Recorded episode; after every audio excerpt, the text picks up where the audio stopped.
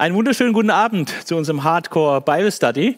Äh, wir sind heute wieder mal im Alten Testament unterwegs und äh, wir sind ja dabei, die fünf Bücher Mose so nach und nach äh, durchzuarbeiten und sind heute beim dritten Buch Mose angelangt. Ich muss schon sagen, das ist so ein Buch, was die meisten Christen nicht so intensiv anschauen ständig und man hört auch nicht so viele Predigten darüber äh, sicherlich etwas vernachlässigt und ist auch ein Buch, wo wir nicht so leichten Zugang haben. Ähm, aber dazu sollen ja diese Bible Studies auch helfen, äh, dass man auch Bücher, die einem nicht so nahe stehen, äh, einfach besser kennenlernt und einfach mehr Mut gewinnt, einfach darin auch zu lesen und auch einen Überblick bekommt, äh, was da so die Hauptthemen sind. Äh, wir werden äh, heute zu Anfang mal ein paar Vorbemerkungen machen zu diesem Buch einfach mal eine grobe Gliederung uns anschauen. Äh, die ist recht einfach äh, bei diesem Buch. Mal die Hauptperson anschauen, wer eigentlich da alles so eine Rolle spielt in diesem Buch. Ähm, die literarische Eigenart ist auch interessant, mal kurz zu beleuchten, was so das Besondere eigentlich an diesem dritten Buch Mose ist, von der Literaturart her. Und auch sehr interessant mal zu sehen, äh, bei den fünf Büchern Mose, das sind ganz verschieden lange Zeiträume jeweils äh, behandelt. Und das ist also extrem ungleich in den einzelnen äh, Mosebüchern. Und da eine Vorstellung zu bekommen, äh, welche Zeiträume da jeweils abgehandelt werden, äh, das ist auch hilfreich. Und auch welche Stellung das dritte Buch Mose innerhalb des Gesamtwerkes hat. Ähm, wir befinden uns ja mit den Mosebüchern in dem Zeitalter des Gesetzes. Und auch da ist es gut, mal sich vor Augen zu führen, wie weit reicht eigentlich dieses Zeitalter, äh, wer ist da alles von betroffen und äh, gilt das uns auch noch heute? Ja die große Frage. Und dann werden wir siebtens noch etwas sehen, dass auch dieses Buch, wie fast alle Bücher äh, des Alten Testaments, auch irgendwie eine Lehre über Christus bieten. Ja, zumindest indirekt äh, Hinweise, Vorbilder auf, auf Christus haben. So, das geht relativ schnell, äh, diese sieben Vorbemerkungen.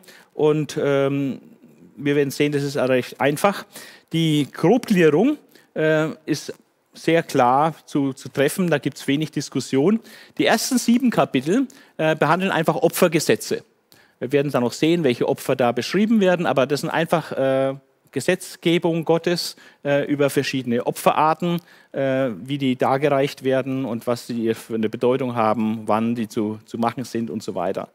Dann die Kapitel 8 bis 10 äh, behandeln das Priesteramt wie also Aaron und seine Söhne äh, eingesetzt werden äh, als hoher Priester und dann in das Priesteramt eingeführt werden und auch dann der erste äh, Gottesdienst äh, gefeiert wird.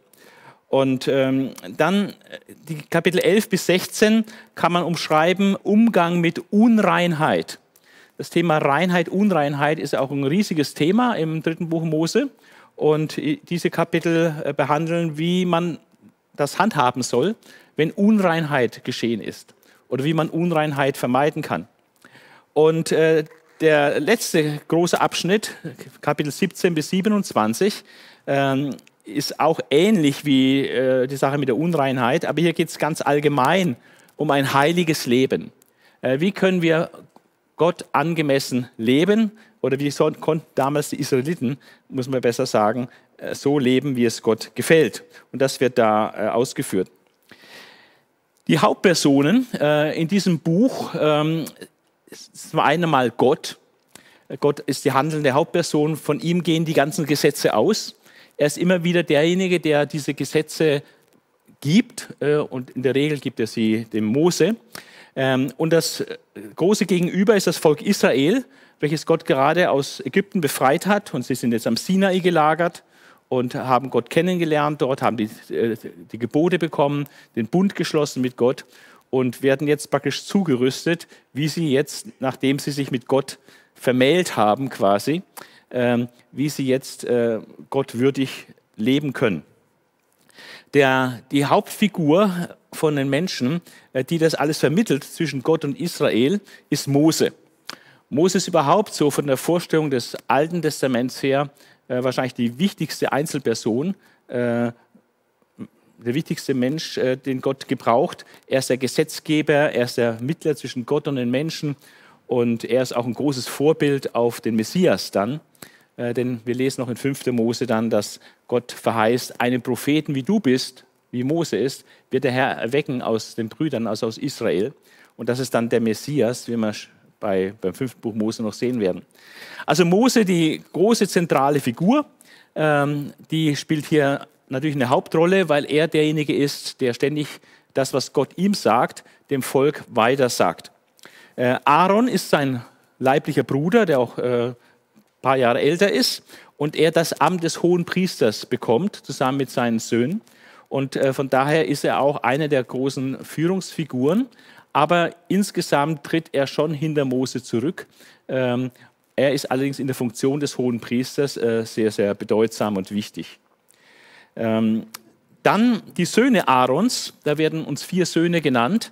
Äh, Nadab, Abihu, Eleazar und Itamar, die auch zu hohen Priestern, zu Priestern geweiht werden.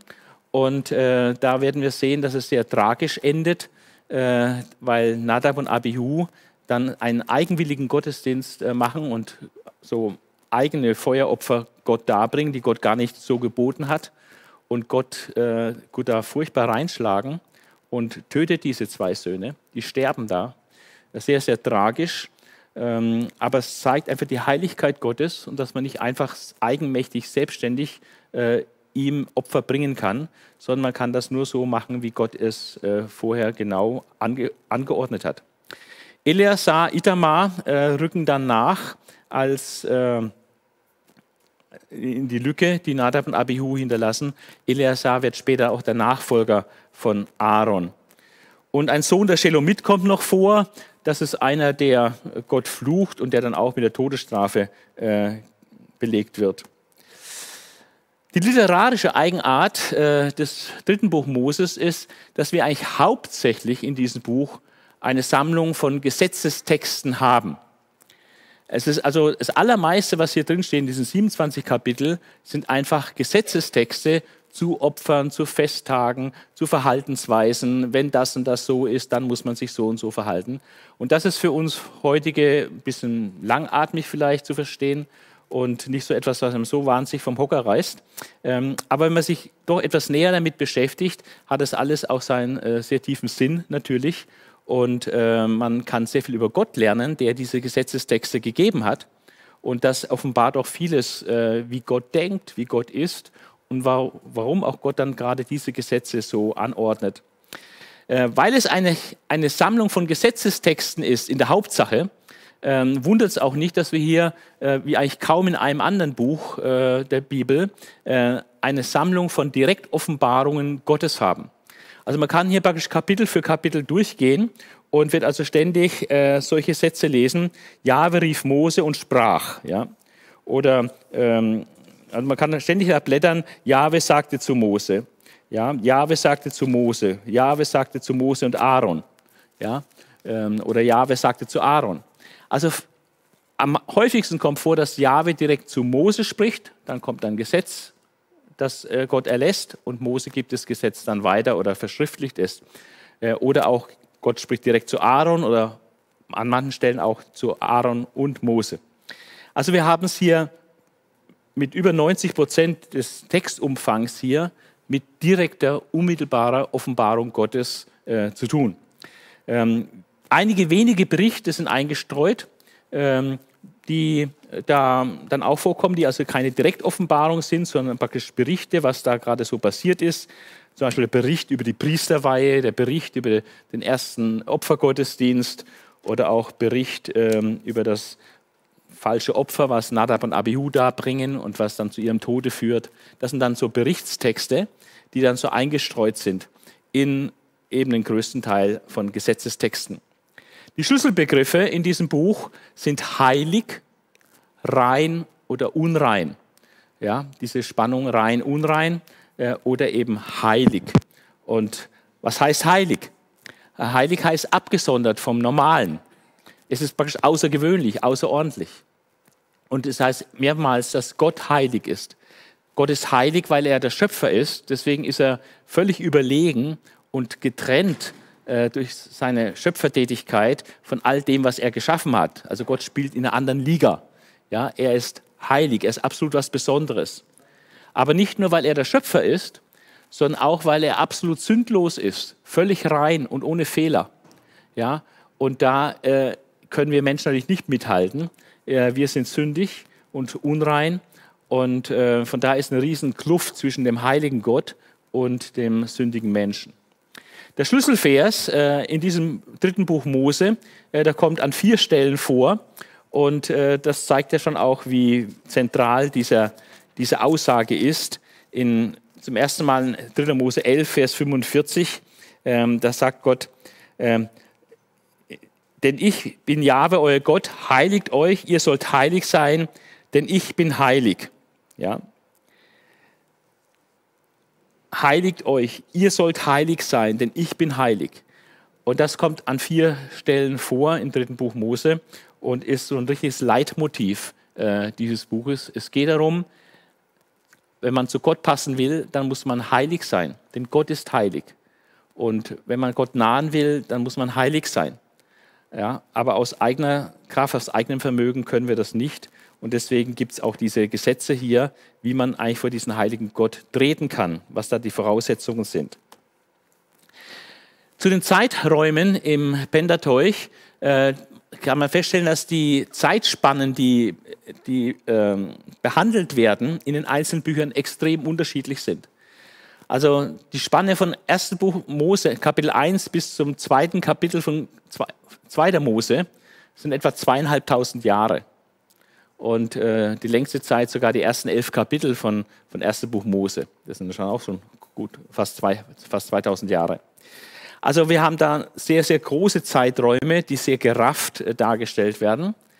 Ähm, der ganze Rest von den fünf Büchern Mose nämlich 2. Mose ab Kapitel 3 bis zum Ende von 5. Mose, sind gerade mal noch 40 Jahre.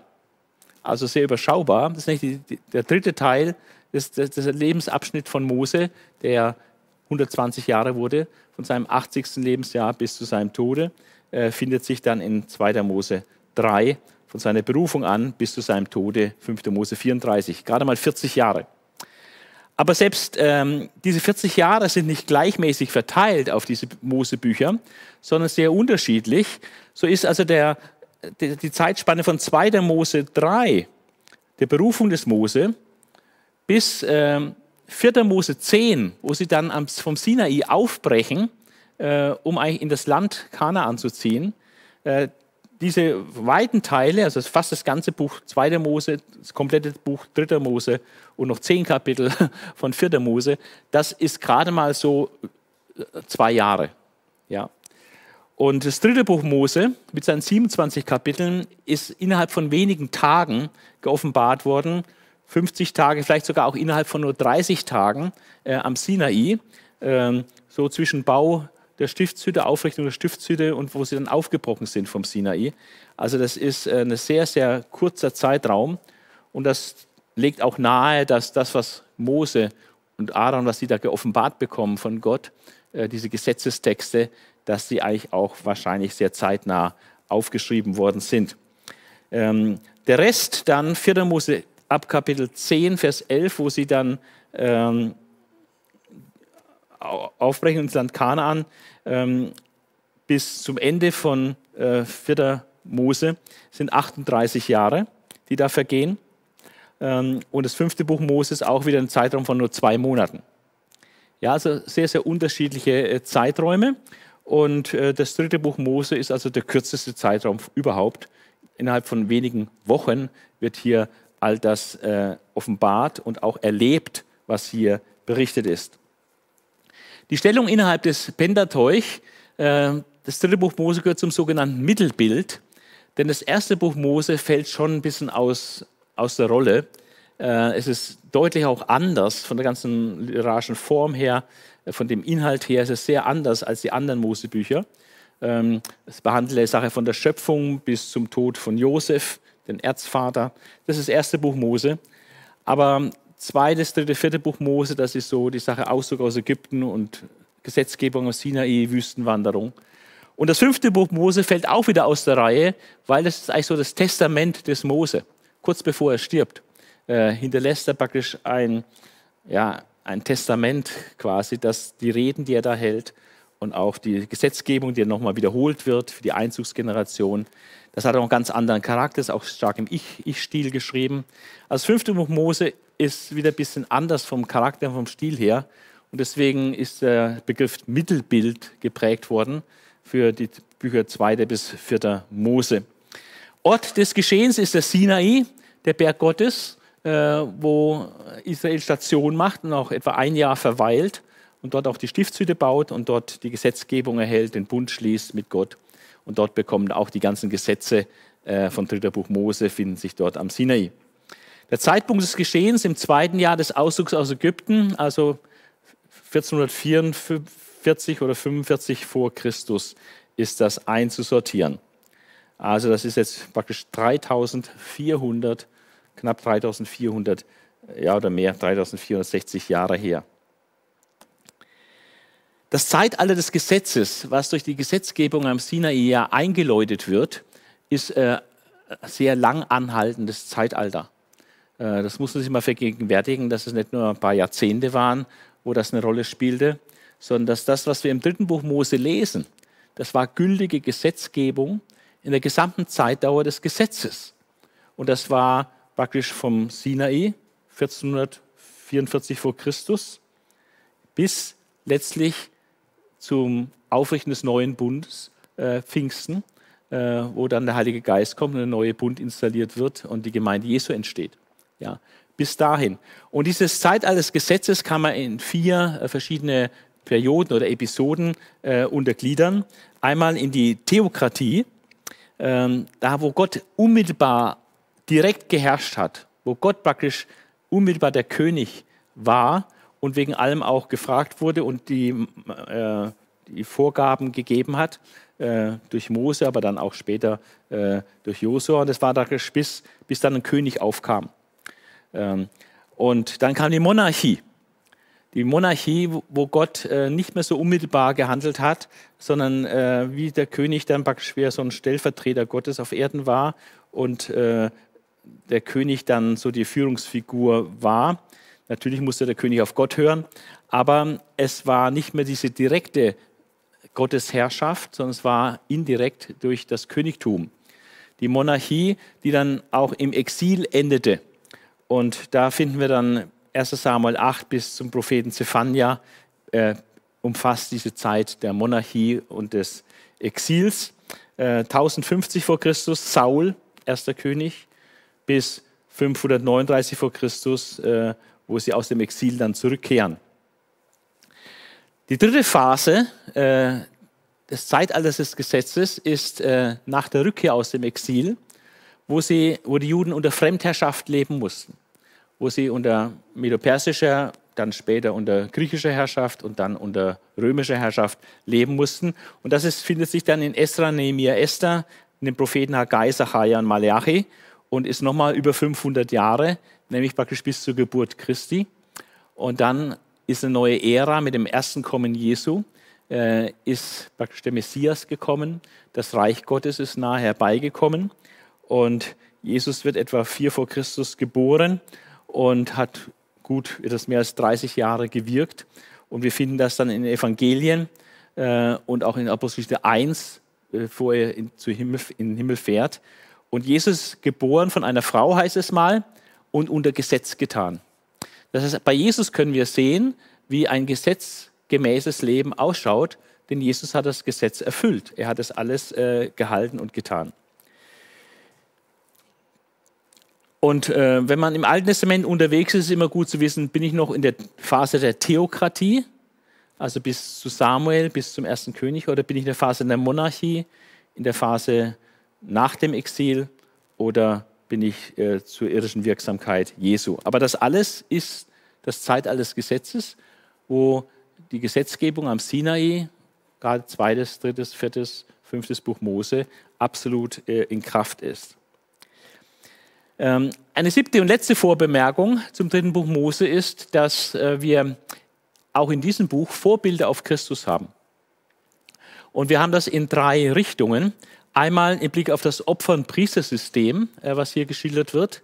Äh, das hat gewisse Aspekte, die auf Jesus hinweisen und die dann in Jesus auch erfüllt werden. Und ähm, ein ganz besonders interessanter Aspekt ist der sogenannte Sündenbock, ähm, den wir noch anschauen werden. Und auch der Festtagskalender, dass die Festzeiten, die Gott äh, angeordnet hat in 3. Mose, äh, dass die eigentlich auch alle irgendwie einen Bezug zu Christus haben und zu dem, was Jesus für uns getan hat. Und das wollen wir uns mal kurz anschauen, äh, diese Vorbilder auf Christus. Einmal das Opfer- und Priestersystem. Wir haben äh, das Brandopfer. Äh, das Brandopfer, da wird das Opfertier vollständig verbrannt und es symbolisiert die totale Hingabe. Also Aspekt der totalen Hingabe. Und ähm, das Speisopfer, das ist ja dann rein, ohne Sauerteig und mit Öl vermengt und so. Und das symbolisiert Vollkommenheit. Äh, das Friedensopfer wird manche Übersetzung auch Freudenopfer genannt, ist äh, ein Opfer, was freiwillig gegeben wird und was den, den Frieden mit Gott, äh, die, die Gemeinschaft mit Gott symbolisiert und wo man auch das Opfer essen darf in einem Gemeinschaftsmahl äh, wo man also da weite Teile dann auch verzehren darf und das einfach zur Freude der anwesenden Opferteilnehmer. Ja, das zeigt einfach das gute Verhältnis mit Gott, der Frieden, der mit Gott besteht. Dann haben wir das Sündopfer. Hier wird die, die Boshaftigkeit der Sünde, die Missetat der Sünde betont, dass die Sünde etwas sehr Negatives ist, etwas Schlechtes ist, Zielverfehlung und böse ist. Das wird beim Sündopfer betont. Und deswegen wird Sühnung getan für die für das Böse, was die Sünde darstellt. Und ähm, das Schuldopfer äh, hat auch mit Sünde zu tun, betont aber den Aspekt, dass Sünde oft auch Schaden anrichtet und Schaden verursacht bei anderen Menschen und dass der Schaden wieder gut gemacht werden muss, behoben werden muss, äh, der Schaden, der durch die Sünde angerichtet wird. Das sind so die Aspekte. Und ähm, ich habe hier Manche gehen auch noch sehr ins Detail oder auch bei den anderen äh, Opfern noch. Aber das sind allgemeine Tendenzen, die von Auslegern, ich habe jetzt hier fünf verschiedene Ausleger, die alle das bejahen, dass diese Tendenzen durch diese Opfer dargestellt sind und praktisch auf diese Weise auf Christus hinweisen. Also totale Hingabe im Brandopfer, Vollkommenheit im Speisopfer, Friedensopfer, Frieden mit Gott, Sündopfer, die Missetat der Sünde wird bloßgestellt und beim Schuldopfer wird der Schaden der Sünde äh, gezeigt. Und dann haben wir drei Prinzipien, die bei dem ganzen Opfersystem und mit dem Priestersystem eine Rolle spielen. Einmal, dass Sünde nur durch Blutvergießen gesühnt werden kann. Also ohne Blutvergießen gibt es keine Sünde. Und das ist eine wichtige Erziehung zum Kreuzesgeschehen hin, dass also Gott durch dieses Opfersystem praktisch den Juden klar macht, ähm, Sünde ist was so Schlimmes, dass da jemand anderes dafür sterben muss, dass Blut vergossen werden muss, dass etwas in den Tod gegeben werden muss. Nur so kann Sünde äh, bereinigt werden. Also die Rolle des Blutvergießens, das Prinzip ohne Blutvergießen keine Sündenvergebung. Das zweite Prinzip, was wir sehen, ist Stellvertretung. Der Sünder muss ja nicht selbst sterben, um seine Sünde zu tilgen, sondern ein schuldloses Tier muss stellvertretend sterben. Ein Lamm oder ein Bock. Ja? Ähm, und dieses Prinzip der Stellvertretung ist auch sehr, sehr wichtig und weist hin auf Jesus Christus, weil Jesus Christus stellvertretend für unsere Sünde äh, stirbt. Und der dritte Aspekt, der bei dem ganzen Opfer praktisch tief eingeprägt wird bei den Juden, nicht nur das Blutvergießen notwendig ist zur Sündenvergebung, dass es das Prinzip der Stellvertretung gibt, sondern das dritte ist, ich brauche einen Mittler. Ich kann das nicht selber machen. Der Mensch ist angewiesen, dass ein Mittler, ein Priester, das Opfer für ihn vollzieht und das äh, alles so darreicht und das äh, Blut äh, dann dorthin gießt, wo es hin muss und dass es einen Mittler braucht. Und das ist auch ein Hinweis auf Jesus Christus, weil es gibt nur ein Gott und ein Mittler zwischen Gott und Menschen, sagt uns die Bibel, und das ist der Mensch Jesus Christus. Und äh, um mit Gott ins Reine zu kommen, bedarf es eines Mittlers. Und das sind die ganz grundlegenden Dinge, die die Juden praktisch äh, über 1400 Jahre lernten, ja, äh, bis dann Christus kam.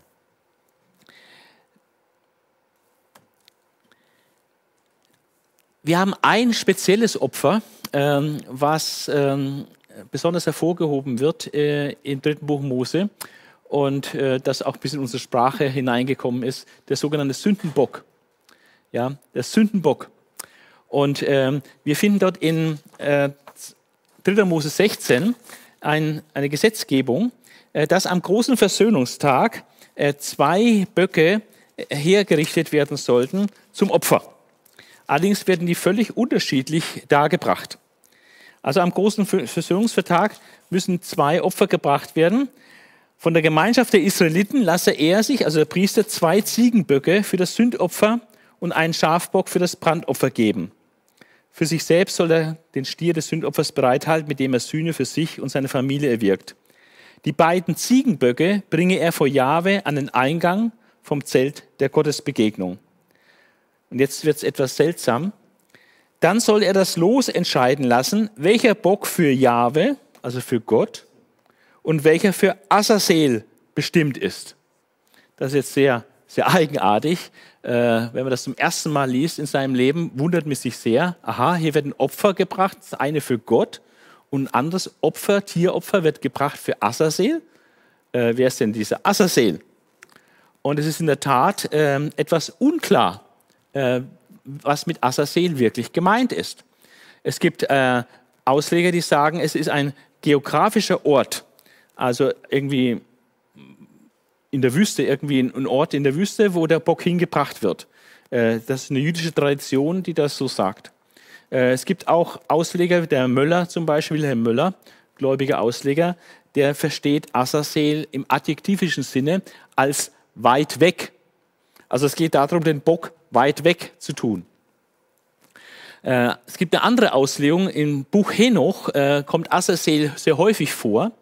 Und dort ist Azazel der Name für einen Wüstendämon. Jetzt wird es ganz skurril, ja? Wird hier ein Bock für einen Wüstendämon geopfert? Fragezeichen. Ähm, viele christliche Theologen und auch viele jüdische Theologen haben Azazel verstanden als eine Bezeichnung für Satan. Dass es darum geht, dass ein Bock dem Satan dargebracht wird.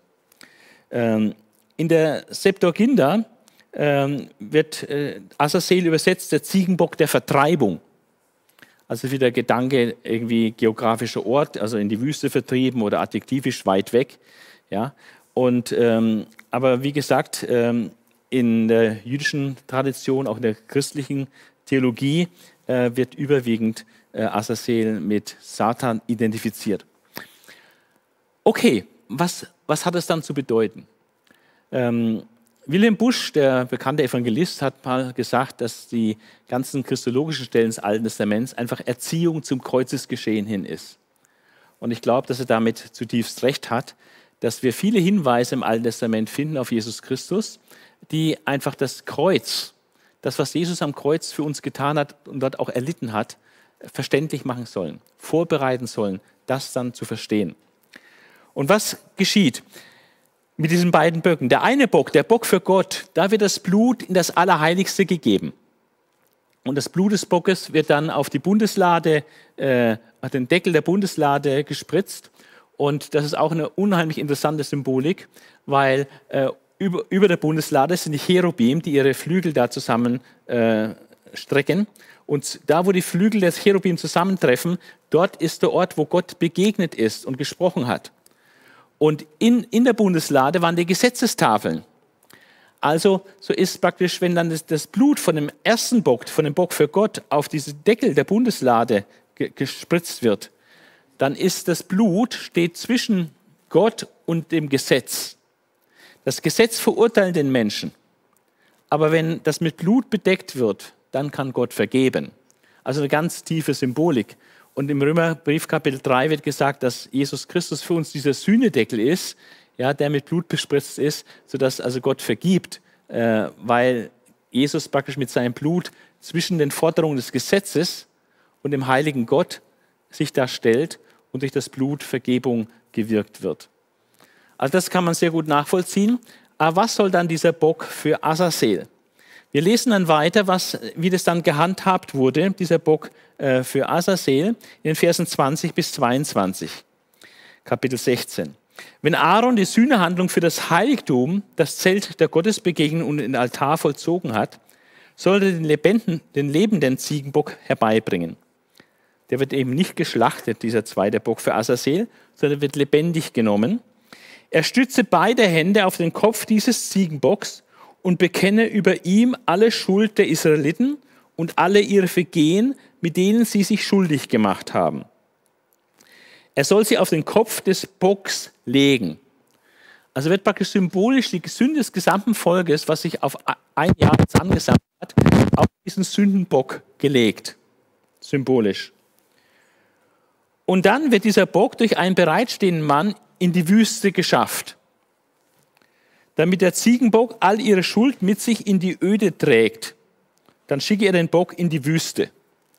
Und da wird dann weit in die Wüste geführt und dann dort freigelassen und dann stirbt er in der Wüste und er kommt nicht mehr zurück. Also da ist es unmöglich, dass dieser Bock, der da weit in die Wüste geführt wird, dass der wieder zurückkommt.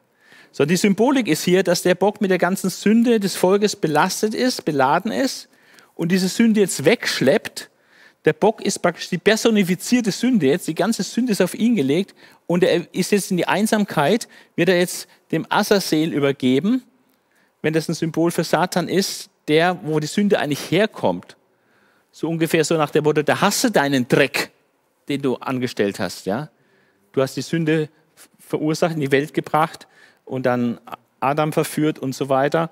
Ähm, und jetzt hast du den Salat, jetzt hast du die ganze Sünde, die kommt wieder zu dir zurück. Und die bleibt dann auch da und ist weg. Und der Bock geht, der Sündenbock geht dort in der Wüste zugrunde und kehrt nicht wieder zurück und er ist praktisch mit der ganzen Sünde des Volkes beladen dort in die Wüste geschickt worden. Und das ist ein, ein, tolles Bild auch für das, was Jesus für uns getan hat. Das heißt mal, dass Jesus für uns, der von keiner Sünde wusste, der völlig unschuldig war, der von keiner Sünde wusste, dass er für uns zur Sünde gemacht wurde, wie dieser Sündenbock. Die ganze Sünde der Welt ist auf ihn draufgeladen worden und er wurde dann weggeschickt an den Ort des Verderbens, Richtung Satan, der die Macht des Todes hat. Und Gott hat sich in dem Moment, wo auf Jesus die ganze Sünde der Welt lastete, von Jesus abgewandt. Deswegen sagt Jesus, mein Gott, mein Gott, warum hast du mich verlassen? Weil Gott keine Gemeinschaft mit Sünde haben kann. In dem Moment, wo Jesus zur personifizierten Sünde wurde, musste sich Gott von Jesus abwenden. Und Gott, Jesus hat die völlige Einsamkeit des Sünders erlebt, weil die Sünde der ganzen Welt auf ihn lastete. Und er ist praktisch unter die Gewalt Satans äh, gestellt worden, der die Gemacht des Todes hat und in den Tod gegeben worden getrennt von Gott. Äh, ein unglaublicher Vorgang und das ist aber dadurch symbolisiert. Und das zeigt, dass die Sünde nicht wieder zurückkehren kann und dass es einfach einen, einen Sündenbock braucht, der die Sünde für immer wegträgt, dass sie für immer weg ist dann. Und die wird dahin zurückgebracht, wo es eigentlich herkommt, zu Satan. All das ist so die Symbolik hinter diesem Sündenbock. Der Festtagskalender hat auch äh, verschiedene Aspekte, die mit dem Werk Jesu zu tun haben. Die ganzen Feiern, der Schabbat, dieser Ruhetag Gottes. Äh, es geht darum, dass wir im Erlösungswerk Jesu einfach ruhen. So wie Gott ruhte von seinen Werken, können wir ruhen von unseren Werken. Wir brauchen nichts tun. Wir ruhen im Erlösungswerk Jesu. Er hat alles für uns getan. Das Passafest ist der Tag der Erlösung, der Befreiung aus Ägypten wo Gott die Erstgeburt der Ägypter schlug. Aber der Todesengel ging an den Israeliten vorbei, die das Passach feierten und mit Blut die Eingangstüre besprengt hatten. Und so ist äh, praktisch Jesus für uns das Passalam, äh, das uns vom Tod befreit und das uns erlöst aus der Welt der Sünde und des Todes herausführt in das Reich des Sohnes Gottes. Das Fest der ungesäuerten Brote, äh, Sauerteig ist immer so Symbol für für sündig, unrein und ungesäuert bedeutet also rein. Also das Fest der ungesäuerten, also der reinen Brote und äh, ist ein Hinweis auf die Gemeinschaft mit Christus im heiligen Wandel. Äh, Brot ist ja was Lebendiges, wir leben, wir brauchen täglich unser Brot, Gemeinschaft mit Christus im heiligen Wandel. So sagen uns viele Ausleger, äh, das wäre so der christologische Aspekt des Festes der ungesäuerten Brote. Der große Versöhnungstag was wir in Kapitel 16 hier gerade gelesen haben, da geht es um die vollkommene Sühnung äh, durch Christus, dass wirklich die Sünden komplett alle weg sind äh, am, an Ort weg, weit weg, in der Wüste, unwiederbringlich weg, weggeschleppt durch das Sündenlamm, durch das Sündenbock. Und es ist Sühnung getan. Gott, der auf das Gesetz sieht, äh, sieht jetzt das Blut und äh, sagt, es ist okay. Auch wenn ihr das Gesetz übertreten habt, es ist okay. Es ist Blut geflossen. Das Erstlingsfest, äh, ist das Erntefest. Ähm, da muss die Erstlingsgabe der, der Ernte Gott gegeben werden, wird gefeiert. Und das ist ein Hinweis auf den Erstling Christus, wer der Erstling ist der Auferstandenen, der Erstling der Auferstehung. Also diese Deutung von diesen fünf Festen, wie, sie hier, wie ich sie hier zeige, ist ein Konsens, was ich bei fünf verschiedenen Auslegern gefunden habe. Nicht immer gehen die Ausleger da äh, in gleiche Richtung oder dass sie völlig übereinstimmen, aber hier bei dieser Deutung äh, sind alle fünf Autoren äh, übereinstimmend. Wir schauen uns jetzt eine Inhaltsübersicht an, gehen einfach, blättern einfach mal durch das Buch äh, Dritter Mose und werden dann bei drei Kapiteln etwas äh, näher stehen bleiben, bei Kapitel 19, bei Kapitel 20 und bei Kapitel 26, äh, wie wir noch sehen werden. Das Opfer- und Priestersystem, die ersten sieben Kapitel, da werden einfach die ganzen Opfer praktisch abgehandelt und die genauen Bestimmungen zu den Opfern, was da alles äh, genau gemacht werden muss, wie viele Mengeneinheiten und äh, wie der Priester das äh, schlachten soll, handhaben soll, was dem Priester gehört, was, was mit Feuer verbrannt wird und so weiter. Die ganzen Details, ist sehr technisch, äh, sehr ähm, kasuistisch, also sehr äh, genaue Details, wie die Handlungen vorgenommen werden müssen, wird alles genau beschrieben. Ähm, und diese Opfer sind ja heute nicht mehr in Kraft. Äh, aber die waren über 1000 Jahre lang äh, in Kraft. Äh, mit Unterbrechung nur, wo der Tempel nicht in Betrieb war.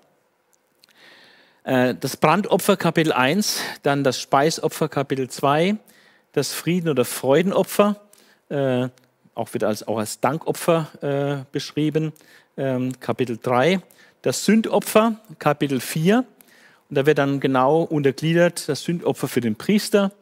So und so wird es gemacht. Beim Sündopfer für die Gemeinschaft wird es so und so. Beim Sündopfer für Obere des Volkes so und so. Und beim Sündopfer eines normalen Israeliten so und so. Also es ist alles genau organisiert, alles genau bis ins kleinste Detail äh, ausgearbeitet. Dann das Schuldopfer Kapitel 5. Dann kommen die Opfervorschriften für Priester, Kapitel 6 und weite Teile von Kapitel 7. Dann kommt das Verbot von Fett- und Blutgenuss. Diese zwei Dinge sind für den Altar Gottes bestimmt. Äh, Blut, Blut, im Blut ist das Leben. Wenn also Blut auf den Altar gesprengt wird ja, äh, oder gegossen wird, dann ist es praktisch, hier wird Leben hingegeben, um Sünde zu sühnen. Dies ist praktisch äh, dem Opferbetrieb vorgehalten. Deswegen wird Blutgenuss äh, bei strenger Strafe verboten. Und auch das Fettgenuss, das Fett ist auch auf den Altar gegeben zum Opfern, zum Verbrennen. Und äh, es ist praktisch eine Gabe, was, was für Gott da ist. Und deswegen ist es heilig und wird äh, nicht für den normalen Verbrauch äh, freigegeben. Also Verbot für den Israeliten von Fett und Blut, Blutgenuss. Und dann wird auch festgelegt, welchen Anteil der Priester am Opfer erhält, denn er ernährt sich auch von den Opfern. Er darf nicht Teile der Opfer essen. Also beim Brandopfer wird alles verbrannt, aber bei den anderen Opfern gibt es Teile, die dem Priester dann zustehen, als Lohn quasi für seine Arbeit.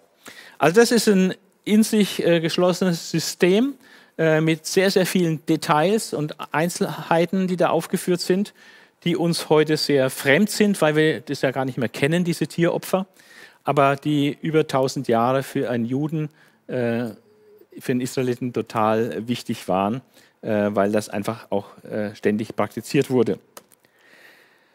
Kapitel 8 bis 10, diese drei Kapitel äh, beschreiben das Priesteramt und das geht so chronologisch auch vor. Einmal zunächst werden Aaron und seine vier Söhne eingeweiht und in eine feierliche Zeremonie werden sie zu Priestern eingesetzt. Aaron ist der hohe Priester mit ganz besonderen Festkleidern, Priesterkleidern und da ist auch sehr, viel Symbolik dabei. Und die Söhne Aarons, äh, die werden äh, dann auch eingeweiht und mit ganz bestimmten Einweihungsopfern. Und nur die Priester sind äh, legitimiert und autorisiert, äh, die Opfer darzubringen. Die Leviten dürfen Hilfsdienste leisten, aber die eigentliche Opferhandlung ist den Priestern, also Aaron und seinen Söhnen, vorbehalten. Äh, Kapitel 9 ist dann ein Bericht, wie der Priesterdienst dann gestartet wird und wie dann Gottes Herrlichkeit auf die Versammlung kommt und sich praktisch das, das praktisch bestätigt. Und das ist ganz interessant äh, zu lesen, wie Gott dann auf diesen ersten Gottesdienst, äh, der hier mit diesem Opferdienst, der hier äh, abgehalten wird, dann reagiert. Da heißt es in Vers 22, Kapitel 9, nachdem Aaron das Sünd, das Brand und das Freudenopfer dargebracht hatte, erhob er seine Hände und segnete alles Volk. Dann stieg er herab. Mose und Aaron gingen anschließend in das Zelt der Gottesbegegnung hinein. Als sie wieder herauskamen, segneten sie das Volk. Da zeigte sich die Herrlichkeit Jahwes dem ganzen Volk. Also Gott hat sich dann sichtbar dem Volk gezeigt, und zwar in Form von Feuerflammen. Flammen gingen von ihm aus und verzehrten das Brandopfer auf dem Altar und die Fettstücke. Also hier hat praktisch Gott sichtbar vor den Augen des ganzen Volkes sich zu diesem Opfer bekannt, das Aaron gerade dargebracht hat, in dem praktisch von Gott Feuer ausgeht und dieses, äh, diese Opferstücke äh, verbrannt und verzehrt werden. Und bei diesem Anblick bei diesem Event sozusagen, äh, brach das Volk in Jubel aus und alle haben sich zu Boden geworfen, weil sich Gott praktisch in ihrer Mitte manifestiert hat.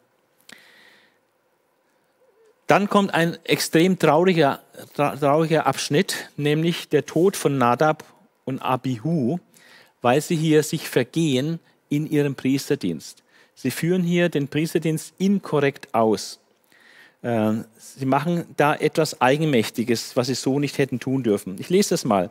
Zwei Söhne Aarons, es waren Nadab und Abihu, nahmen ihre Räucherpfannen, legten Glut und Räucherwerk darauf und brachten Jahwe ein unerlaubtes Feueropfer dar, was sie einfach für, für toll fanden, aber was Gott so nicht angeordnet hatte. Ein unerlaubtes Feueropfer, das er ihnen nicht geboten hatte. Da ging Feuer von Jahwe aus und verzehrte sie so starben sie vor Jahwe.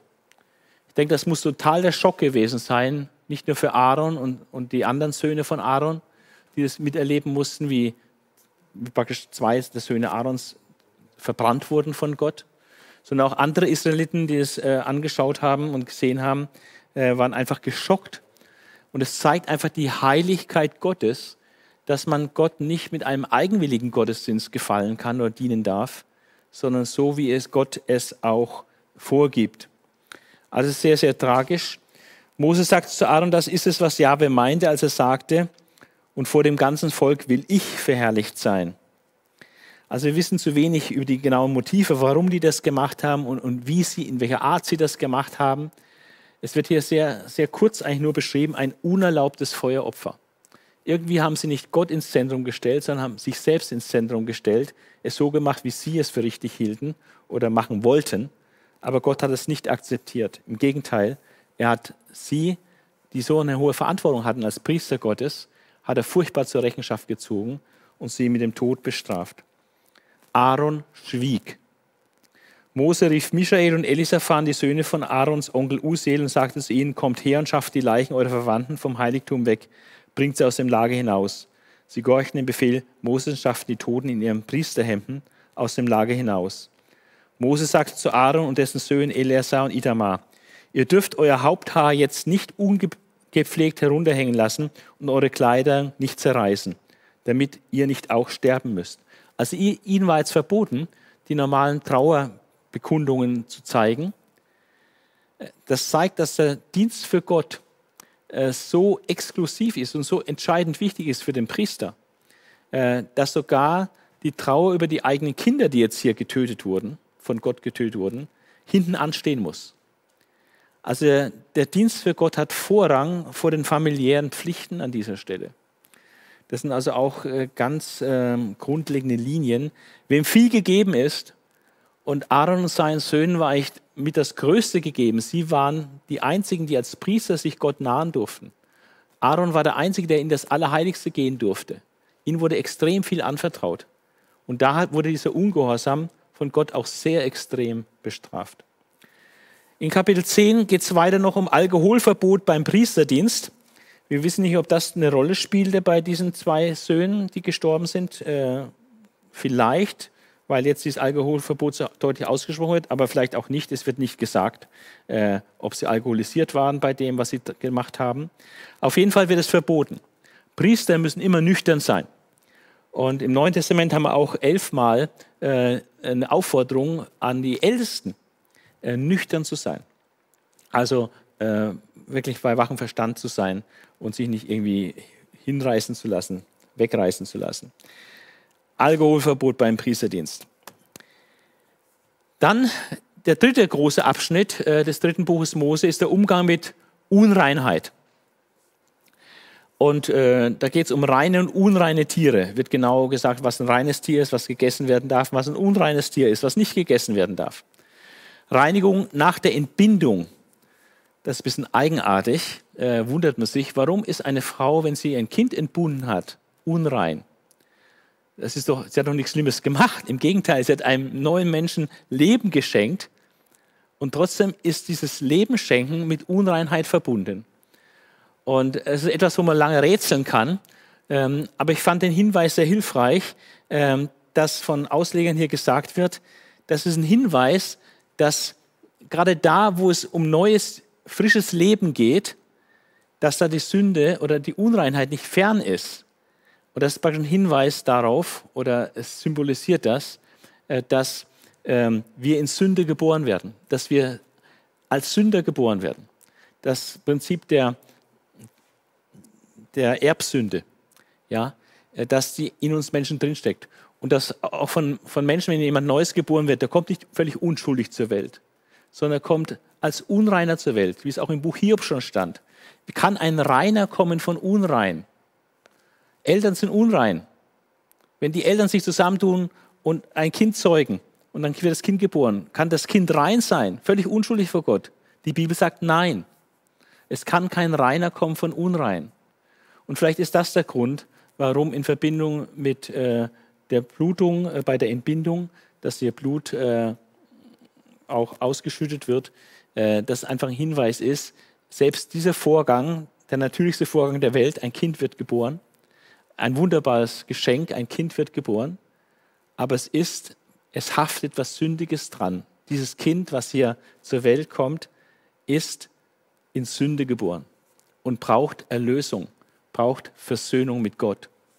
Ähm, dann Diagnose bei Aussatz in Kapitel 13 äh, geht es wieder auch um Reinheit, Unreinheit. Ja. Aussatz, man ist unrein, das muss diagnostiziert werden und dann gibt es bestimmte Verhaltensweisen, die da genau geschildert werden, was gemacht werden muss und wie das begutachtet werden muss, bis man dann wieder rein ist.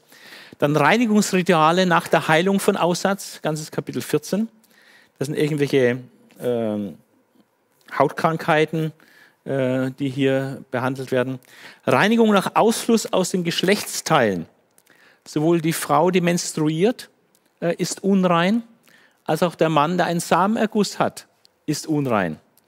Und das ist, denke ich, das ähnliche Prinzip wie bei der Entbindung, dass das, was eigentlich mit dem Leben hervorbringen zu tun hat, dass das trotzdem mit Unreinigkeit behaftet ist. Äh, Gott setzt das so fest, Gott bestimmt das, Gott sagt, das ist so. Und äh, die Juden konnten das auch nur so akzeptieren und entsprechend dann äh, Reinigungszeremonien vornehmen, äh, um dann wieder rein zu werden. Also bei den Männern, wenn der Same abgeht, dann ist man unrein bis zum Abend. Ähm, dann der große Versöhnungstag mit den zwei äh, Böcken, Ziegenböcklein, einer für Jahwe, einer für Asasel. Da geht es auch darum, wie kann das Volk seine Reinheit zurückgewinnen. Einmal im Jahr der große Versöhnungstag, wo praktisch äh, klar Schiff gemacht wird und alles wieder auf Null gestellt wird, sündenmäßig, und alles vergeben wird. Totale Vergebung. Der vierte und letzte Teil, heiliges Leben. Und da in diesem Zusammenhang Kapitel 17 bis 27 will ich dann drei Kapitel ein bisschen näher anschauen. Äh, Schlachtgesetze und Wert des Blutes, Kapitel 17. Ähm, das Blut ist ja auch für den Altar gegeben, deswegen ist auch der Blutgenuss verboten.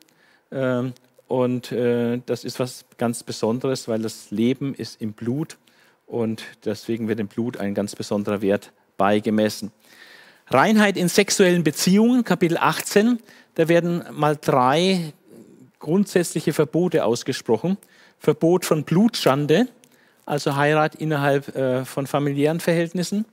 Dann Homosexualität äh, wird verboten und Sodomie, Geschlechtsverkehr mit Tieren, wird verboten. Dann Reinheit in der Beziehung zu Gott und den Menschen, Kapitel 19, und Warnung vor schweren Sünden, Kapitel 20. Äh, diese zwei Kapitel wollen wir uns ein bisschen näher anschauen, äh, weil die helfen uns sehr. Und äh, gerade Kapitel 19, Reinheit in der Beziehung zu Gott und den Menschen, da ist vieles dabei, was heute noch genauso Gültigkeit hat wie damals. Und ähm, bei der Warnung vor schweren Sünden, da sehen wir auch, wie ernst Gott Sünde nimmt und wie, er, wie Gott manches bewertet. Das ist teilweise sehr anders, als das in unserer Gesellschaft, auf unserer Gesetzgebung her bewertet wird. Ja, aber es ist entscheidend, wie Gott die Dinge bewertet. Ähm, dann die Reinheitsvorschriften für Priester, Kapitel 21 und 22. Dann nochmal der Sabbat und die sieben Feste des Herrn, Kapitel 23. Passa, Fest der ungesäuerten Brote, Erstlingsfest, Pfingstfest, Posaunenheilfest, großer Versöhnungstag, Laubhüttenfest. Dann Ausführungen zu dem Leuchter und den Schaubroten, die da im Zelt der Zusammenkunft standen. Und dann Steinigung für Gotteslästerer. Da war einer, der Gott gelästert hat. Und da wurde dann gefragt, was ist mit dem zu machen. Er hat Gott geflucht und er wurde dann mit der Todesstrafe belegt. Dann Todesstrafe für Totschlag. Wer einen Menschen erschlägt, soll auch getötet werden. Erstattungsregelung in Schadensfällen. Sabbatjahr und Jubeljahr. Bundessegen und Bundesfluch und Gelübde, Gaben und der Zehnte. Das sind so die inhaltlichen Themen, äh, die hier in 3. Mose äh, behandelt werden. Und aus diesen vielen Themen zum Thema heiliges Leben möchte ich jetzt drei Kapitel noch ein bisschen näher anschauen.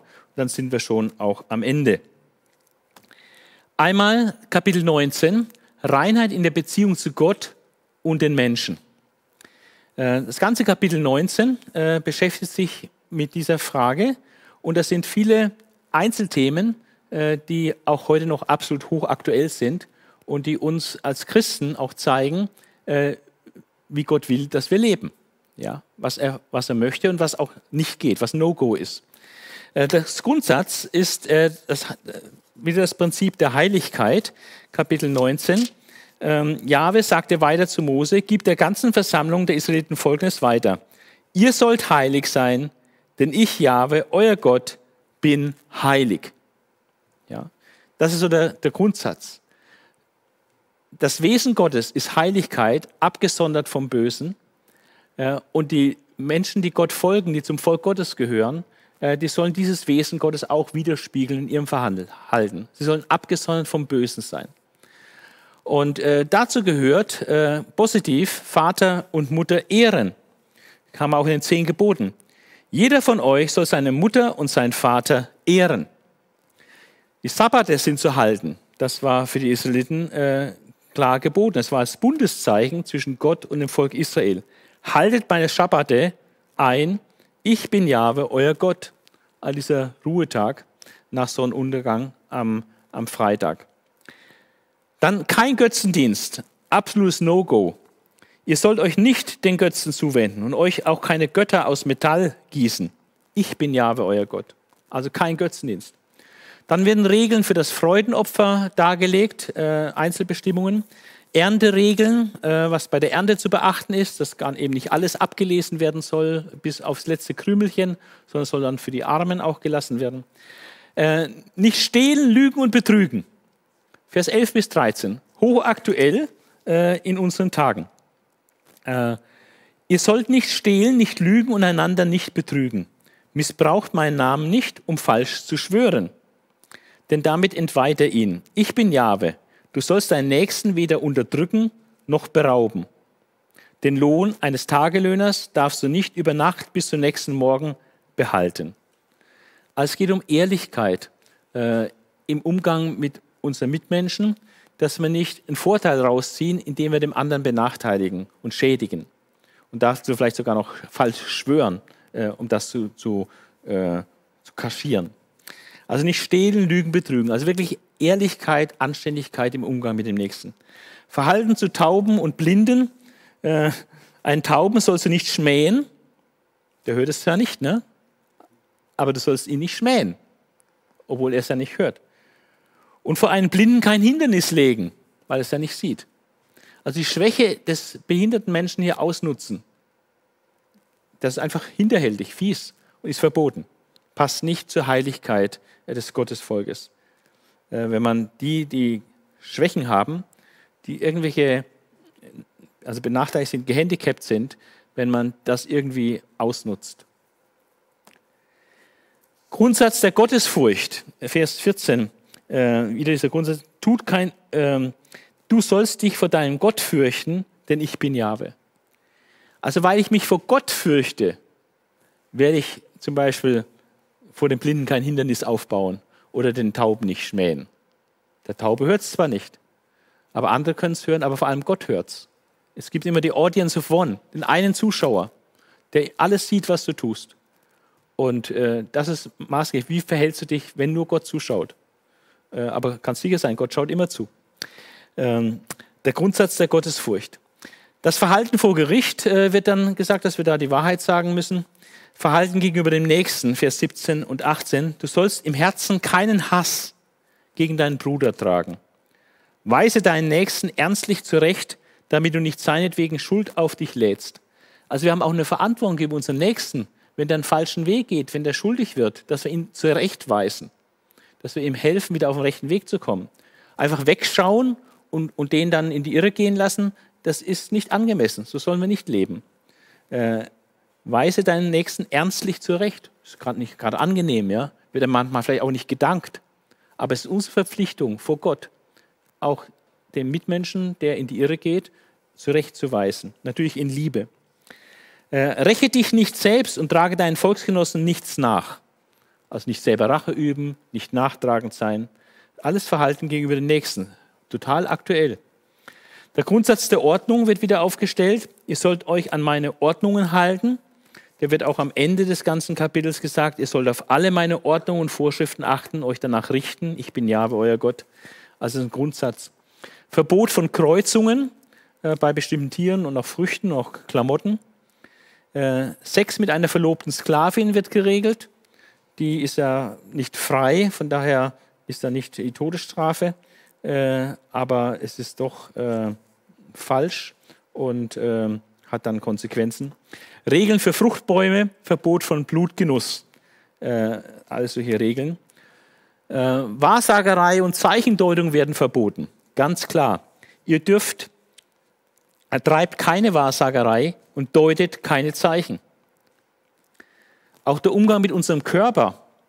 Rasiert euch das Haar nicht rings um den Kopf ab Stutzt euch nicht, auch nicht eure Bärte und macht euch keine Einschnitte am Körper wegen eines Toten. Ihr sollt euch auch keine Zeichen eintätowieren.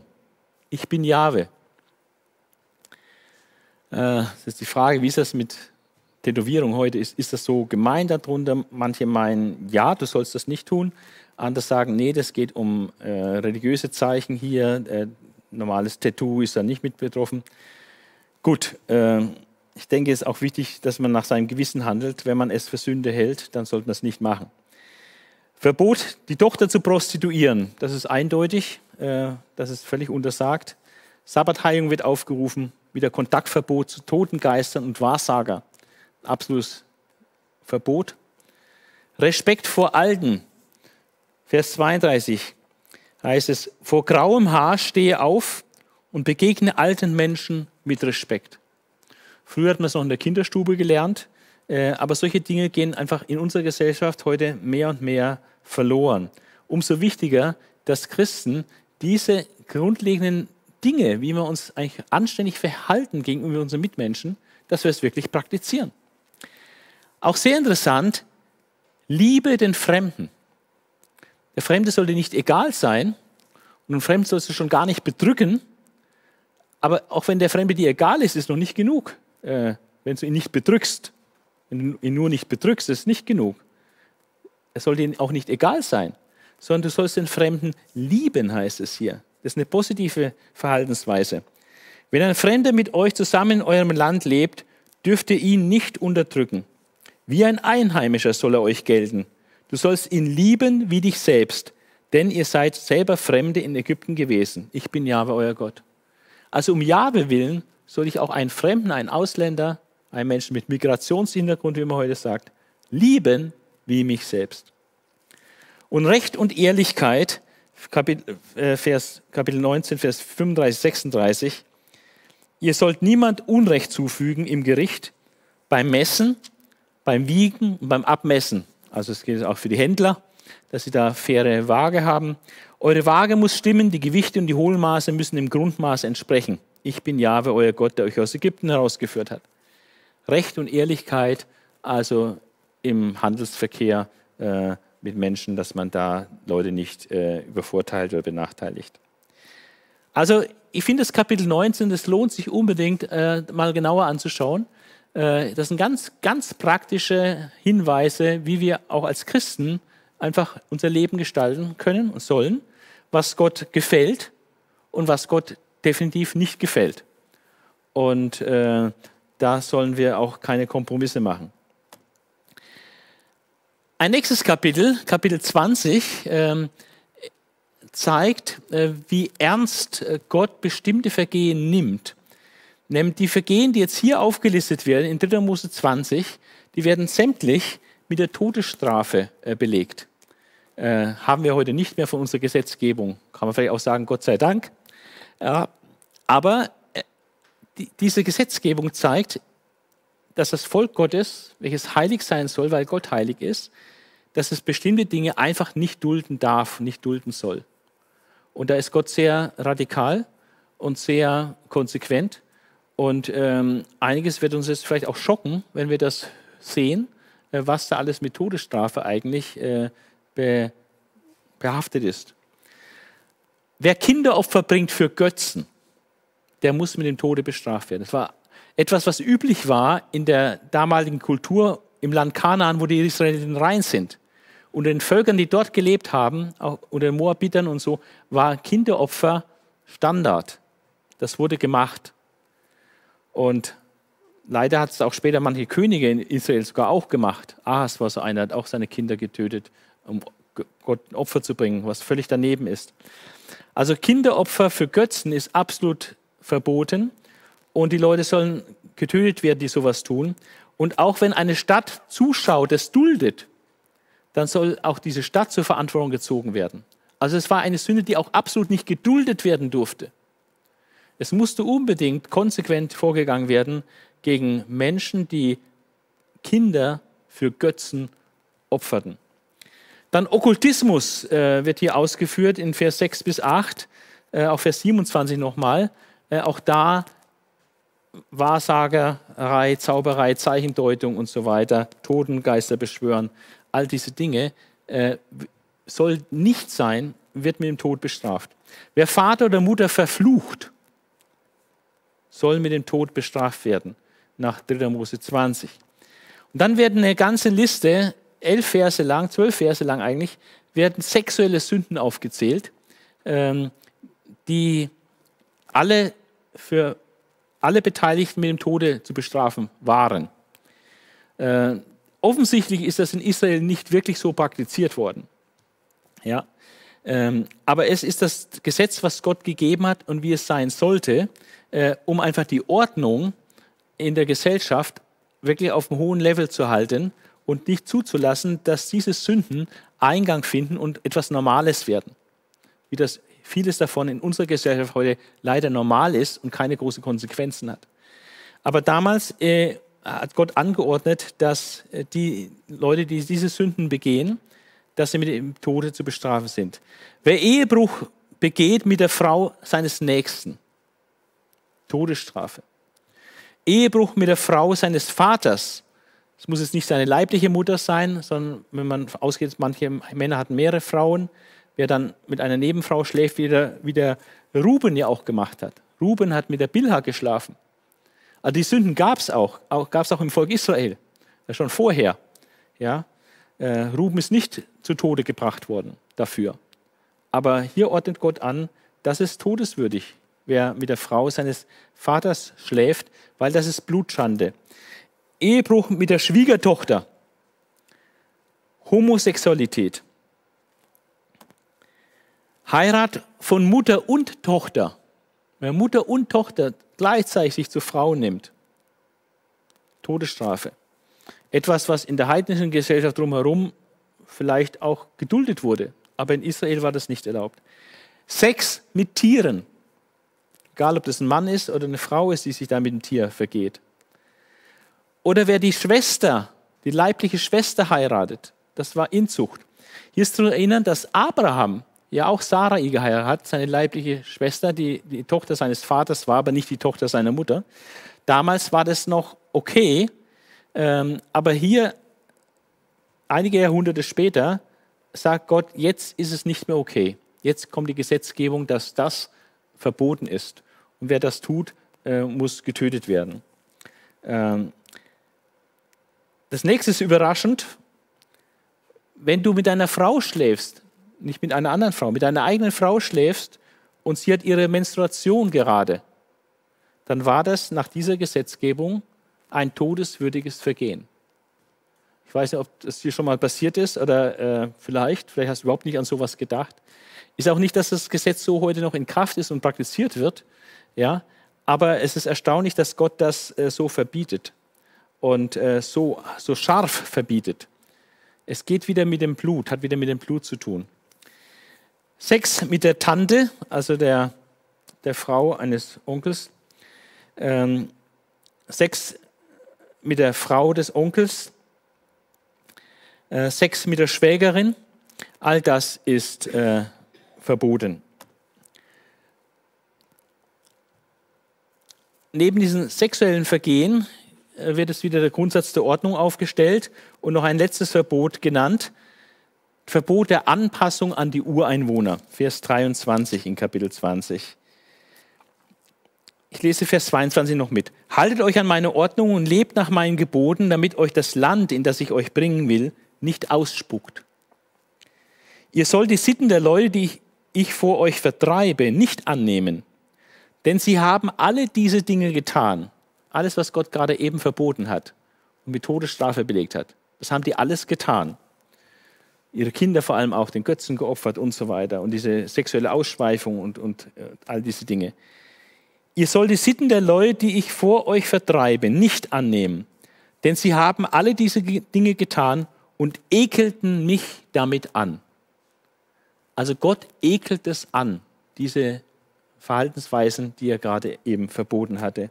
Und deshalb soll Israel diese Verhaltensweisen nicht praktizieren, nicht übernehmen von dieser Ureinwohnerschaft äh, in dem Land, wo sie hineingebracht werden sollen.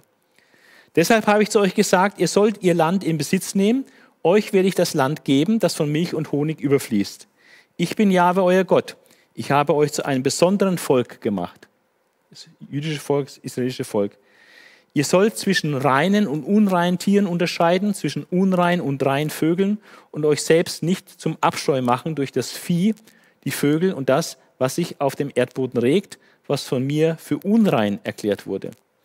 Ihr sollt heilig für mich sein, denn ich, Jahwe, bin heilig.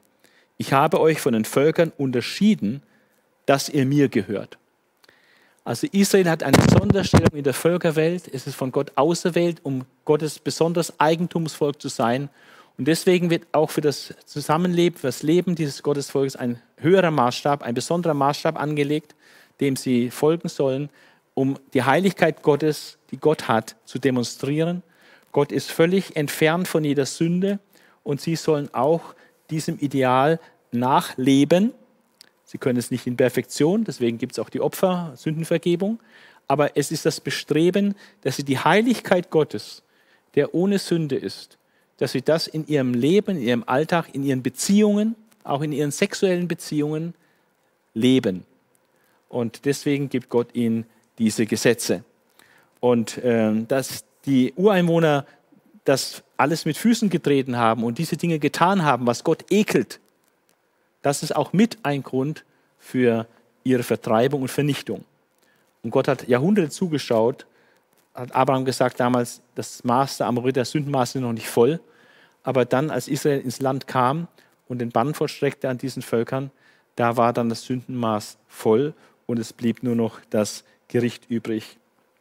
Ein letztes Kapitel, was wir noch anschauen wollen, äh, das ist der Bundessegen und der Bundesfluch. Das ist sehr wichtig. Denn wir haben einen Bund zwischen Gott und Israel und ein Bestandteil dieses Bundes ist dann auch, dass Gott einen Segen verspricht, wenn sie das einhalten, was er sagt. Einen tollen Segen, großartigen Segen. Aber auch einen Fluch androht, wenn sie sich versündigen und nicht diesen Bund halten und sich abwenden von Gott. Es ist ein zweiseitiger Bund. Gehorsam bringt Segen, Ungehorsam bringt Fluch. Und äh, Gott sei Dank sind wir im neuen Bund mit Jesus nicht in einem zweiseitigen Bund, sondern ein einseitiger Bund. Er hat uns erwählt und wenn wir an ihn glauben und an sein Werk, an sein Erlösungswerk glauben, äh, dann sind wir Teil des Gottesvolkes und bekommen den Heiligen Geist und werden einverleibt in, in seine Brautgemeinde. Aber der alte Bund, das war ein zweiseitiger Bund. Ein Bund auch der Werke. Gehorsam bringt Segen, Ungehorsam bringt Fluch. Und jetzt hat Gott praktisch genau gesagt, was Sache ist. Was ihnen widerfährt, wenn sie gehorchen, aber was ihnen droht, wenn sie sich von Gott abwenden. Äh, die Einleitung, die ersten beiden Verse, ähm, da wird nochmal die Hauptsache äh, erwähnt. Ihr sollt euch keine nichtigen Götzen machen, euch kein Gottesbild und keine Steinsäule aufstellen und keine Steine mit eingemeißelten Bildern, um euch zur Anbetung davor niederzuwerfen. Denn ich bin Jahwe, euer Gott. Also gegen Götzendienst und gegen Bildermachen von Gott, wie schon in den ersten beiden Geboten. Ihr sollt meine Schabbat erhalten, das war das Bundeszeichen, und mein Heiligtum, das ist der, die Stiftshütte mit dem ganzen Opferkultus, fürchten. Also das Respektieren, das auch praktizieren. Also es ist eine Zusammenfassung äh, des heiligen Lebens, was sie tun sollen. Kein Götzendienst, aber den Schabbat heiligen und den Kult beachten. Und dann wird der Bundessegen genannt. Äh, der nimmt etwa ein Drittel ein des Textes hier. Der Bundesfluch nimmt dann etwa die doppelte oder fast dreifache Menge ein. Äh, ist auch interessant. Der Bundessegen, wenn ihr das und das macht, wenn ihr nach meinen Vorschriften lebt und meine Gebote befolgt, also wenn ihr den Bund haltet, und dann verspricht Gott äh, Segen eigentlich in, in vier Bereichen.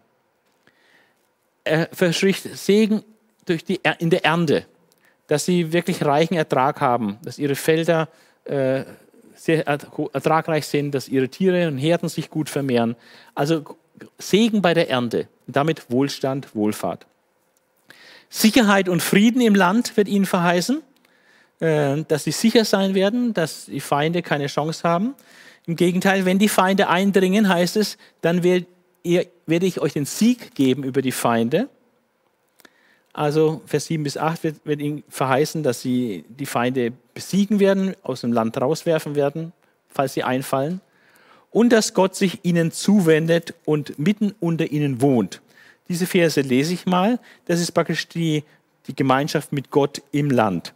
Vers 9 heißt es, ich wende mich euch zu und mache euch fruchtbar und stehe zu meinem Bund mit euch. Ihr werdet von dem alten Getreide zu essen haben, wenn ihr Platz für das Neue schaffen müsst also Überfluss an Ernte. Ich werde meine Wohnung mitten unter euch haben und mich nicht mit Abscheu von euch wenden. Ich werde unter euch leben und euer Gott sein und ihr seid mein Volk. Also ungetrübte Gemeinschaft mit Gott. Ich bin Jahwe, euer Gott, der euch aus Ägypten herausgeführt hat, wo ihr Sklaven gewesen seid. Ich habe die Hölzer eures Jochs zerbrochen und euch wieder aufrecht gehen lassen. Also Gott erinnert Israel, wo sie hergekommen sind. War ein Sklavenvolk versklavt im Elend. Gott hat sie herausgeholt, er rettet mit starker Hand und ist jetzt ihr Gott und hat, ihn, hat sie aufrecht gehen lassen. Sie können Selbstbewusstsein haben, weil Gott mit ihnen ist und Gott ihnen so viel Gutes tut, so viel Gutes schenkt und diesen Segen verheißt. Aber der Segen hat eine Bedingung. Wenn ihr meine Vorschriften, nach meinen Vorschriften lebt und meine Gebote befolgt.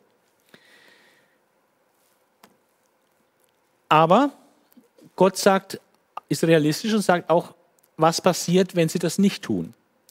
Und das sagte ihnen vorher. Er sagt, wenn, Vers 14, wenn ihr mir aber nicht gehorcht und diese Gebote nicht befolgt, wenn ihr meine Vorschriften missachtet und meine Rechtsordnung verabscheut, sodass meine Gebote unbeachtet bleiben und mein Bund gebrochen wird. Also wenn ihr nicht in dem Bund bleibt, sondern eure eigenen Wege geht und das alles nicht beachtet, was ich euch da geboten habe. Und dann droht Gott Strafen an. Und das ist sehr interessant, wie er das macht, auch didaktisch-pädagogisch. Er spricht zunächst von Krankheiten, die kommen werden, dass sie dahin siechen werden und Fremdherrschaft.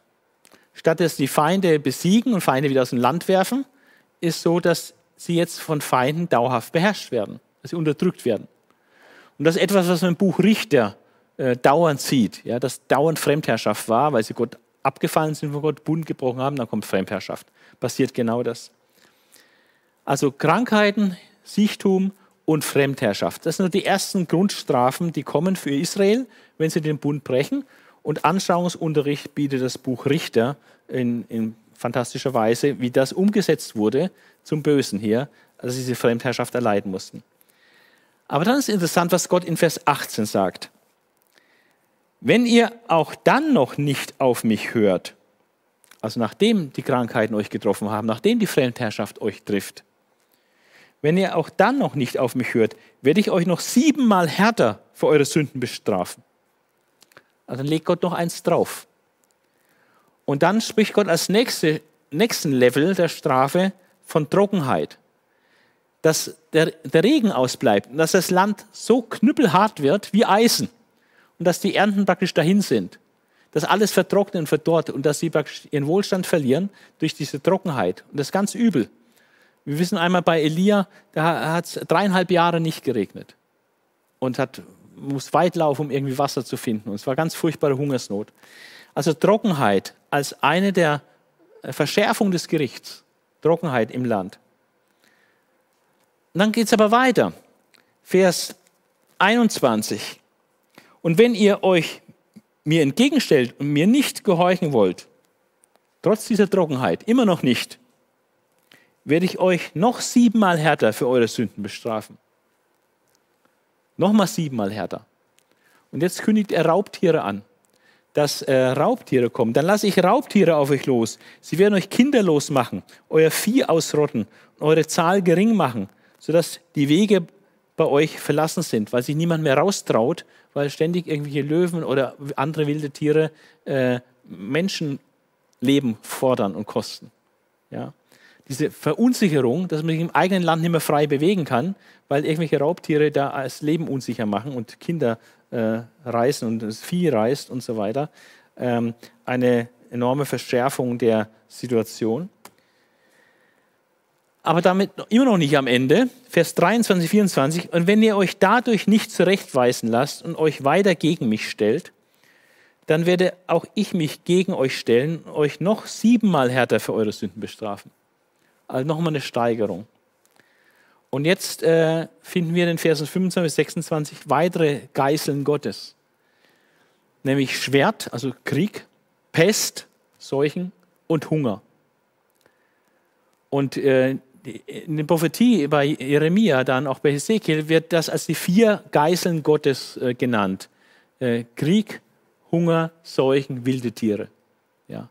Das ist die Erziehungsmittel Gottes gegenüber Israel, äh, wenn sie nicht tun, was sie tun sollten, vom Bund her.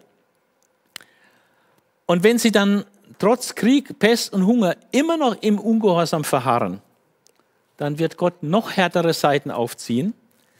Ähm, wenn ihr nicht hört, werde ich noch, noch siebenfach härter bestrafen.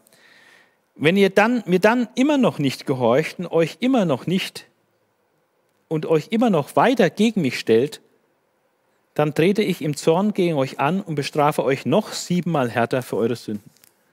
Also es wird zum, zum vierten Mal gesteigert, noch siebenmal. Und dann wird es so schlimm sein, der Hunger wird so groß sein, dass sie ihre eigenen Kinder schlachten und essen. Kannibalismus, weil man sonst verhungert.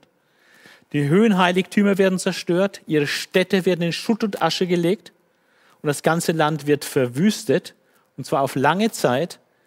Äh, sie selbst als Bevölkerung werden als absolute Endstrafe sozusagen, finale Strafe, aus dem Land rausgeworfen und unter die Völkerwelt zerstreut. Und wenn du die Geschichte Israel liest, wie sie in der Bibel beschrieben ist, und die Geschichte Israel betrachtest, wie sie dann nach den biblischen Zeiten weitergegangen ist, dann muss man sagen, es ist eine Umsetzung des Bundesfluchs hat stattgefunden, ja, dass Israel wirklich auch zerstreut wurde unter alle Völker. Zum Glück ist Gott ein treuer Gott, der trotzdem, trotz all dem Ungehorsam seines Volkes, wie er dann auch kam, zu seinem Volk hält und sein Volk nicht vergisst und nicht verstößt, dauerhaft.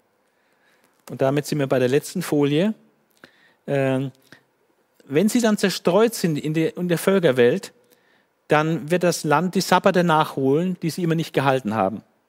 Das ist eine äh, Argumentation, die wir bei äh, Jeremia dann finden, dass das Land 70 Jahre dann brach liegt, weil 70 äh, Sabbatjahre nicht eingehalten worden sind. Ähm, das Gericht geht auch in der Fremde noch weiter. Sie werden Angst in der Fremde haben, selbst wo gar kein Anlass dazu ist. Sie werden fliehen, auch da, wo dann manchmal gar kein Anlass ist. Sie werden in der Fremde regelrecht untergehen. Und äh, wenn sie dann selbst ihre Schuld bekennen, wird es erst auch mal nichts ändern. Also es ist wirklich eine ganz schwere Strafe, äh, ein ganz schweres Erziehungshandling, wie Gott hier sein Volk erzielt erzieht äh, durch schwere Strafen, äh, die sich ja auch über Jahrhunderte dann äh, ausgewirkt haben. Aber es hat noch eine positive Kurve, äh, Vers 42 bis 45, und damit äh, kann ich dann praktisch schließen, dass die Strafe, das Gericht nicht das Letzte ist, was Gott äh, seinem Volk zu sagen hat, sondern dass die Gnade dann doch auch das Volk wieder einholt. Ähm, und zwar in Vers 42 bis 45. Also wenn all das Unheil dann über Israel gekommen ist, all diese Strafen, weil sie permanent im, im Bundesbruch verharrt haben und sie dann dieses, diesen hohen Preis bezahlt haben, äh, über Jahrzehnte und Jahrhunderte, dann werde ich an meinen Bund mit Jakob denken, mich erinnern an meinen Bund mit Isaak und Abraham und dann denke ich auch an das Land. Das Land aber muss zunächst von ihnen verlassen werden, damit es seine Sabbatjahre nachholt, wenn es verödet daliegt ohne sie. Und sie müssen ihre Schuld bezahlen, weil sie meine Vorschriften missachtet und meine Ordnungen verabscheut haben. Doch selbst, wenn sie dann im Land ihrer Feinde sind, verwerfe ich sie nicht und hege keinen Widerwillen gegen sie. Ich gebe sie nicht dem Untergang preis, denn sonst müsste ich meinen Bund mit ihnen brechen. Und genau das macht Gott nicht. Er wird seinen Teil, sein Bund, seine freundschaftliche Beziehung zu Israel nicht aufkündigen. Denn sonst müsste ich meinen Bund mit ihm brechen. Ich bin doch Jahwe, ihr Gott. Nein, um ihretwillen denke ich an meinen Bund mit ihren Vorfahren, die ich vor den Augen der Völker aus Ägypten herausgeführt habe, um ihr Gott zu sein. Ich bin Jahwe. Also von daher ist Hoffnung da, auch wenn Israel diese Bundesstrafe erleidet. Aber es zeigt natürlich auch den Ernst, äh, den es gab im alten Bund. Gehorsam bringt Segen, Ungehorsam bringt Fluch und Strafe. Und es hat sich ja dann auch leider wirklich so bewahrheitet, obwohl Gott sehr geduldig war und erst lange, lange gezögert hat, bis er wirklich dann die Höchststrafe gegeben hat, dass sie aus dem Land entfernt wurden. Und hier das sind die Rechtsordnungen, Gebote und Gesetze, die Jahwe auf dem Berg Sinai zwischen sich und dem Volk Israel durch Mose erlassen hat. So schließt dieses Kapitel am Ende dieses Bundessegens und Bundesfluchs. Und dann kommt nur noch ein Kapitel über die Gelübde, Weihegaben, Abgaben und so weiter, was wir auch schon gesehen hatten. Heiligkeit Gottes. Wir sehen am dritten Buch Mose, äh, sehr deutlich, dass Gott ein heiliger Gott ist, der Sünde nicht sehen kann, der deswegen das ganze Opfersystem äh, entwickelt hat, äh, um Sünde zu sühnen. Allerdings ist es als nur eine Vorschattung auf das eigentliche Sündeopfer von Jesus, eine Erziehung zum Kreuzesgeschehen hin. Und Gott hat diesen Bund geschlossen und sich für immer mit Israel vermählt. Äh, aber dieser Bund war nicht so hat nicht so funktioniert, weil er auf Werken gestützt war. zweiseitig. Gehorsam bringt Segen, Ungehorsam bringt Fluch. Und deswegen hat Gott auch einen neuen Bund geschaffen durch Jesus Christus, ja, äh, wo er den Heiligen Geist uns gibt und wo er dann dafür sorgt, dass wir in seiner Spur laufen. Also grundsätzlich anderes Verhältnis, äh, ein einseitiger Bund, dass Gott uns zu sich hinzieht und uns befähigt, so zu leben, wie wir es sollen. Ja, also dieses Buch ist auch sehr ernsthaft, ähm, auch einige sehr erschreckende Sachen drin, die schweren Strafen für bestimmte Vergehen, wie Gott mit Nadab Abihu umgegangen ist, auch mit denen, äh, der Gott verflucht hat, der musste sterben und äh, der Bundesfluch, der sich übergießt, wenn man nicht gehorcht. Aber es zeigt auch Gottes Treue und Gottes Gnade. So, auch das ist ein wichtiger Baustein äh, im Gesamtbild. Wer ist Gott? Wie ist Gott? Und es heißt im Neuen Testament, das ist aber das ewige Leben, dass sie dich, der du allein wahrer Gott bist und den du gesandt hast, Jesus Christus, erkennen. Also Gott erkennen ist ewiges Leben. Und das dritte Buch Mose hilft uns auch, etwas von der Heiligkeit Gottes, auch von der Gnade Gottes zu erkennen.